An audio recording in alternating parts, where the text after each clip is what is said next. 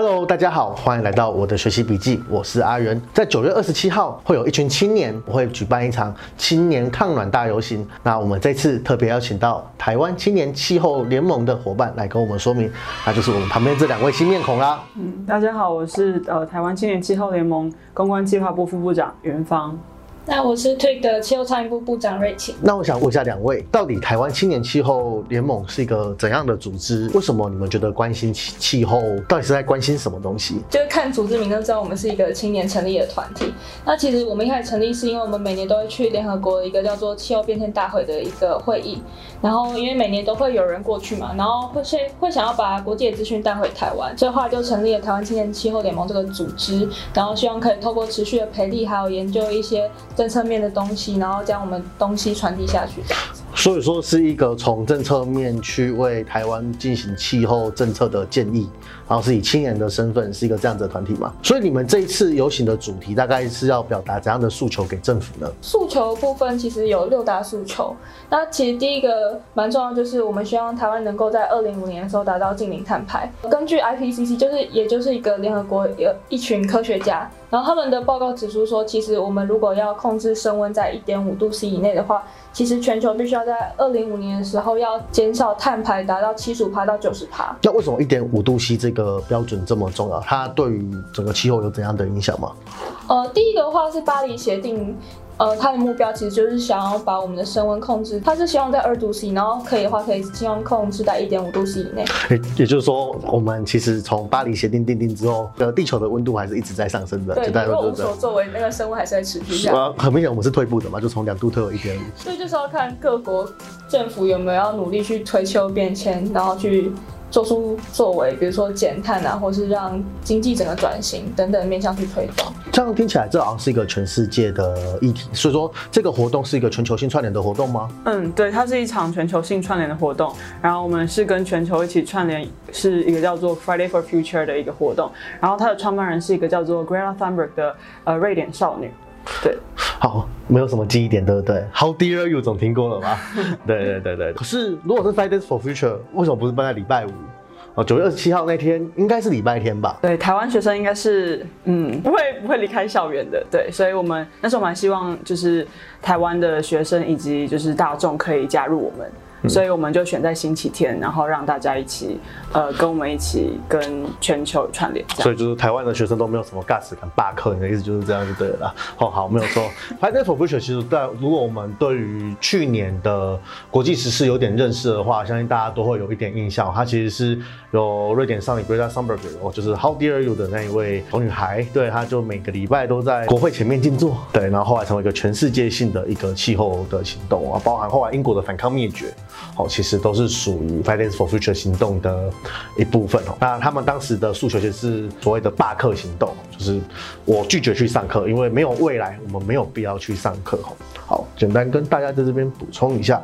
好，那我们就来问一下，那你们这一次大概是？有哪些人或哪些团体会跟着 TWIC，也就是台湾青年气候联盟来一起做这样子的倡议呢？我们邀请了九大，就是在联合国下面，他们他有列出九大利害关系人，相关的可能有农业，然后妇女，然后呃青年当然也是，然后还有环境。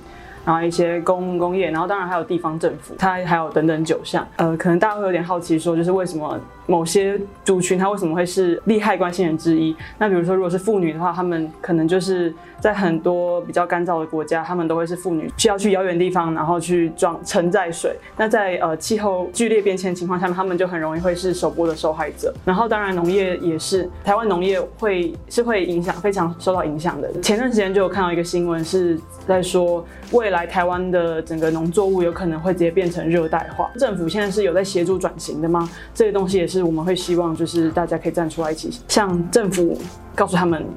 对，可是照你们这个逻辑来看的话，其实你关心气候变迁或者是所谓的全球暖化这一题，其实并不仅仅只是政府的责任吧？所以说，你们这一次的诉求，除了政策面以外，还有没有什么其他的诉求，或者是对于关于政策面，或者说对于政府的建议，有没有更进一步的跟我们多多说明一点你们想要表达的诉求？哦，我们有六大诉求嘛，然后其中有一项其实是提到说，我们希望可以让更多像是让多元的利害关系人可以都参与气候变迁这个议题。嗯，所以其实，在我们的认知里面，其实不只是政府，就是虽然我们的倡议对象常常都是政府，其实像是企业或是公民也是我们需要纳入考量的。像是其实我们会想要推说，让教育课纲可以正式纳入气候变迁这个议题。然后再来就是比如说企业方面好了，我们未来要面对产业转型，我们需要让更多有更多像是低碳人才等等的去进入产业链，会有这样的需求。其实，在推动转型过程中，比如说也是会有些人受到影响，比如说电动机车如果要你说 GoGo 肉之类的东西吧？就是传统的机车行，他们那些技师，他们应该如何去学习这样新的技术，或让他们机车行转型，这些都是很重要的一个议题。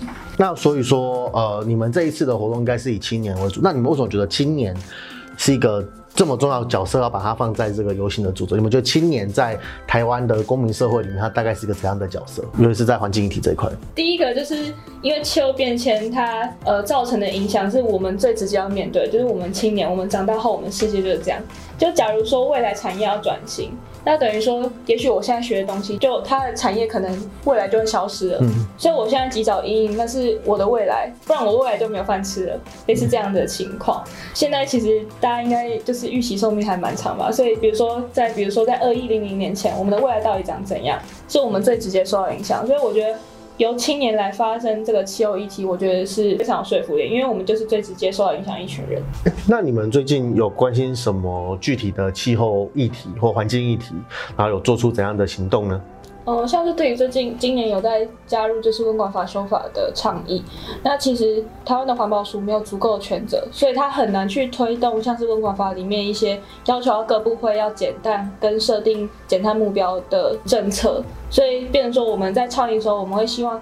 台湾将气候变迁是视为国安危机，然后让呃总统府或者是行政院这样一个高的主管机关去统筹整个气候变迁的事务。政府有决心，我们才有办法让我们气候变迁在政治议程上可以更前面，然后推动更顺利。那你们对于这件事情，除了在法案的修订之外，有没有做怎样的倡议或实质的行动？呃，像我们今年倡议部有在推，就是学校网络，就是我们有去联络各个学校的社团。然后一起提出他们的气候行动，我们是希望可以让青年也可以由自身去出发，去想说他们可以为气候变迁做点什么。那同样的，我们政府也应该要有所作为，因为我们青年都有自己想要做出的气候行动，那政府不应该只是袖手旁观而已。那你们合作这些学校里面有没有让你特别印象深刻的 case？呃，印象深刻的话，我那时候是跟呃一八零呃学生顾问协会。像他们其实是一个学生顾问的角色，但是因为他们平常合作的一些可能企业，他们有在关注气候变迁，或是可能想要推社会企业等等的案子，所以其实他们对气候变迁其实有相当程度的了解，然后其实那时候合作也聊蛮多，就是让我蛮意外，因为。其实我们那时候假设可能是会觉得说，可能只有跟环境相关社团人才会关心这部分，但其实发现有越来越多人在关注这个议题。所以看来这个已经是越来越多领域都开始跨足到环境倡议或者是气候变迁的课题当中了。看起来好像是这样。OK，那你们这一次的游行听说很有趣，就是除了游行本身以外，好像还有其他的活动，能不能跟我们稍微介绍一下？呃，现场会有集会，那集会然后有肥皂箱跟。呃，摊位的部分，然后肥皂箱的话分为个人分享区，然后气候正义与气候平权，然后跟呃气候共学堂。那可以稍微跟我们聊共学堂到底是个怎样的活动？呃，工学堂的话，呃，会比较偏向有教育性质，就除了会有呃，我们 Twig 本身会跟大家宣讲有关于气候的议题，然后接下来还有呃两位神秘的嘉宾，对，然后接下来可以就是在呃我们的粉丝在专业上面就是继续 follow 这样。对，所以大家可以持续关心这个气候游行的活动哈。那所以说你们这个活动因为是共学堂，共学堂感觉就是一个很老少咸宜的活动。嗯，好，就是好像不是只有青年，那为什么我是你们这个诉求呢？就叫青年抗暖大游行。那为什么你们会想要办这种感觉好像是跨年龄学习的一个活动？我觉得就是气候变迁，它本身它并不是一个只对一个族群造成影响，它其实是会对各面向。像刚刚云芳有提到，就是九大社群，就是很多面向都会影响到。只是我们是想要以青年的身份去发起这场活动，因为我们是非常重要的一个关系人。但是我们希望这个议题可以纳入更多人进来讨论，所以我们才希望透过像肥皂箱这样子，它的主题跟时间其实都不限，然后让大家可以自由的去参与跟分享自己的观点，然后大家也可以在这个场合进行交流，我觉得是非常重要的。所以其实最重要的是打破那个世代之间的藩篱，让全年龄或整个社群不仅仅只是青年，而是包含全年龄层都可以在这一个游行里面去能够对话，或者是对于这个气候的议题能够表达关心跟行动。这我相信应该也是你们决定从礼拜五移到礼拜天一个非常重要的原因嘛。OK，接下来有三十秒到一分钟的时间，那我们请啊推可的伙伴来为我们做九二七活动的宣传。呃，像当天的话，我们就会在立法院那边集合，然后我们一开始是会有肥皂箱的活动，然后大家可以自由去那边分享自己的想法，还有一些摊位。然后接下来游行的部分，呃，我们很特别是我们会模拟二零五零年就是海平面上升的情况，所以我们会邀请大家一起带着挖井，然后我们会一起走游行，然后经过会淹被淹掉的地方，我们就要带起我们泳镜去体验一下二零五零年我们台北市到底长什么样子。所以邀请大家一起来参与我们的活动。嗯，看起来很温和。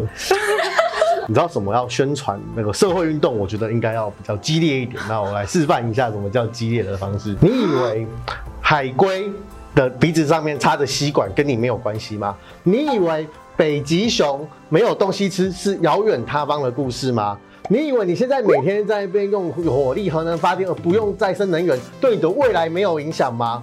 拜托你，气候变迁跟你我有关。九月二十七号下午两点，拿起你的泳镜，我们立法院见。谢谢大家。你以为海龟的鼻孔上插的吸管跟你没关系吗？你以为北极熊没有东西吃是遥远的故事吗？